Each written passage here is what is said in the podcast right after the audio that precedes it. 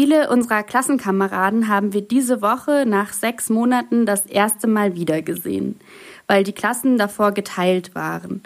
Warum müssen wir Kinder jetzt auch noch im Unterricht die Maske aufsetzen, wenn sich viele der Erwachsenen schon wieder in großen Gruppen treffen? Ja, das ist nicht ganz so, nicht ganz so leicht immer zu begründen. Aber es ist der Unterschied ist natürlich in der Schule, da ist man verpflichtet hinzugehen. Jeder geht dahin und insofern ist es auch wichtig, dass jeder dort einen entsprechenden Schutz hat. Und mit der Maske, da schützen wir uns ja nicht nur selber, sondern insbesondere die anderen Kinder und Jugendlichen. Und deshalb haben wir jetzt gesagt, wir machen mal in den ersten neun Tagen für diejenigen ab der fünften Klasse eine Maskenpflicht, einfach damit man gegenseitig aufeinander aufpasst und eben sicher ist. Äh, anders ist es manchmal draußen, da treffen sich durchaus auch Erwachsene ohne Maske. Das ist manchmal in deren Verantwortung, aber äh, immer ist es auch nicht gut. Also wir sind verantwortlich für die Schule und da wollen wir unsere Kinder und Jugendlichen schützen und deshalb passt aufeinander auf. Es ist nicht leicht mit der Maske, aber das schaffen wir gerade jetzt die ersten neun Tage und dann sind wir da sicher. Was ist denn der Drei-Stufen-Plan genau? Wir haben uns so einen Drei-Stufen-Plan ausgedacht, weil Corona jetzt in den unterschiedlichen Landkreisen, Städten, Gemeinden auch äh, verschieden stark wirkt. Es gibt ein paar Städte, im Moment gerade München und Landshut, wo doch äh, häufiger die Leute an Corona erkrankt sind, in anderen Bereichen weniger. Und deshalb wollten wir da eben einen Plan, der immer auch anknüpft, wie stark verbreitet ist das Virus. Wenn es jetzt nicht so stark verbreitet ist, dann haben wir ganz normalen Unterricht, äh, wenn auch mit Maske in der Pause. Wenn ein bisschen das Virus stärker zugeschlagen hat, verbreitet ist, dann sollen auch alle die Maske im Unterricht aufsetzen. Und wenn es jetzt besonders stark ist, so wie im März und April diesen Jahres, dann werden wir auch wieder in kleinere Klassen gehen. Also das hat schon zu tun damit, wie stark die Krankheit jeweils ist. Und wofür ist der Drei-Stufen-Plan jetzt wichtig? Er ist ihm wichtig, dass wir erkennen, wann ist welche Maßnahme nötig. Wenn wir jetzt sehen, in einer Stadt, da gibt es gar nicht so viele, die an Corona erkrankt sind, dann gilt eben die Stufe 1. Wenn wir aber sehen, es ist eine Stadt, wo es sehr, sehr viele Fälle gibt oder eine Gemeinde, dann kommt die Stufe 3, dann wird man wieder die Klassen teilen, zum Teil auch zu Hause entsprechend Unterricht haben. Aber im Moment ist es so, dass wir zwar Corona-Fälle haben, aber noch nicht so viele und deshalb findet eben ein Regelunterricht statt mit auch größeren Klassen und die ersten Tage mit Maske. Was ist die Sieben-Tage-Inzidenz? Ja, da ist es so, dass wir immer schauen, wie ist denn die Entwicklung in einer Stadt oder einem Ort innerhalb von sieben Tagen. Steigt da Corona an? Gibt es mehr Fälle? Gibt es weniger Fälle? Und das berechnen dann die Gesundheitsämter und wenn eben innerhalb von sieben Tagen in einem bestimmten Gebiet es weniger als 35 Fälle sind, Neuerkrankungen, dann gibt es weiter auch einen ganz normalen Schulunterricht, auch ohne Maske im Unterricht. Wenn es mehr sind, dann trägt man die Maske und wenn es sogar über 50 sind, dann würden wir wieder auch die Klassen teilen.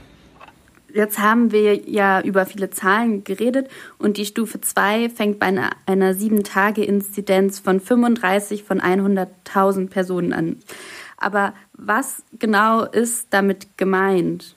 Damit ist immer gemeint, wie viele sich entsprechend in den letzten sieben Tagen angesteckt haben.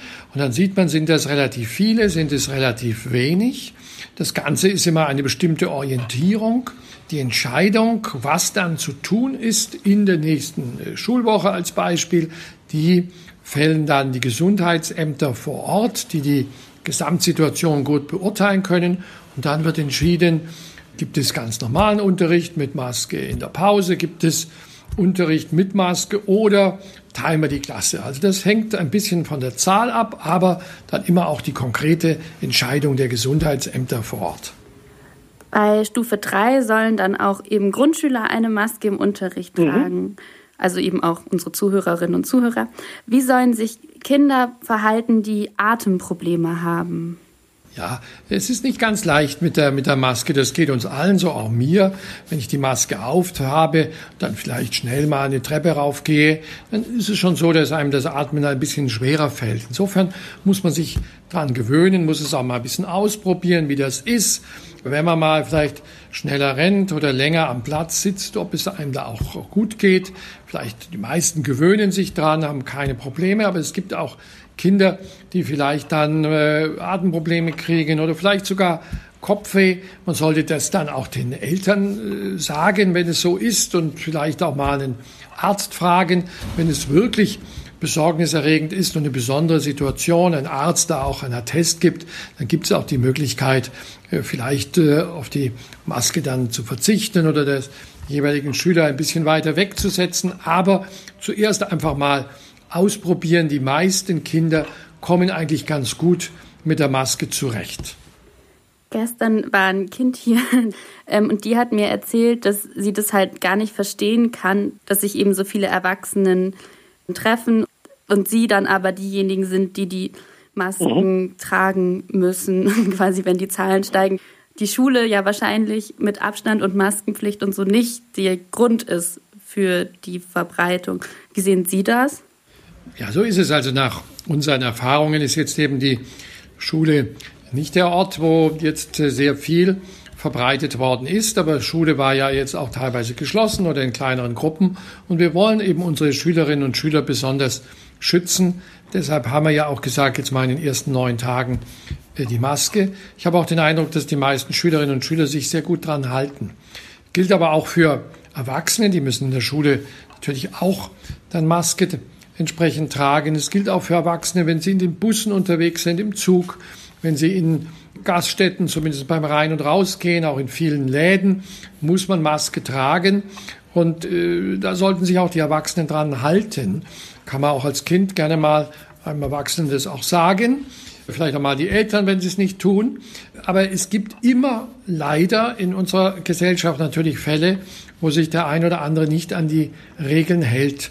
Bei Corona ist es aber so, dass es nur gelingen kann, wenn sich alle dran halten. Wir müssen da aufeinander Rücksicht nehmen, weil es eben auch ein Infekt ist, ein Virus, der durch Tröpfchen, das heißt durch Atemluft und ähnliches übertragen wird. Und nur wenn alle sich auch entsprechend verhalten, dann schaffen wir es, was in Deutschland bis jetzt ganz gut gelungen ist, die Zahlen der Kranken auch sehr niedrig zu halten also sie fand das halt unfair. Also weil sie halt gesagt hat, ja. wir müssen das jetzt machen, weil die anderen sich nicht an die Regeln halten.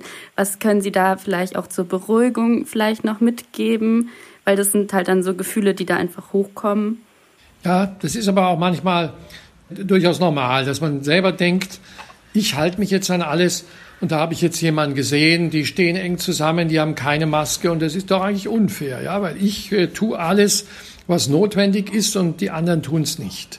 Leider ist das mal so in, in der Gesellschaft, dass sich nicht jeder an die Regeln hält. Da gibt es natürlich bei uns auch äh, welche, die Regeln überprüfen, aber im schlimmen Fall auch die Polizei, die dann schaut, dass es eben nicht große äh, Feiern gibt, wo äh, viel Alkohol fließt und wo man dann vielleicht auch wieder zu eng beieinander steht. Das wird kontrolliert, aber es ist auch in einer Gesellschaft, dass eben nicht alles perfekt funktioniert. Also deshalb nicht traurig sein, sich auch nicht gleich ärgern, trotzdem sich dran halten, denn man schützt nicht nur sich selbst, sondern auch die anderen. Und vielleicht mal einfach auch, wenn die, die Eltern auch mal darauf ansprechen, wenn sie selber sich vielleicht nicht an die Regeln halten. Äh, gut ist es, wenn sich gerade unsere Kinder und Jugendlichen an die Regeln halten, dann sind wir auf einem ganz guten Weg, auch dieses Virus äh, vielleicht äh, möglichst bald in den Griff zu bekommen. Vielen, vielen herzlichen Dank für Ihre Zeit. Gerne. Danke fürs Interesse.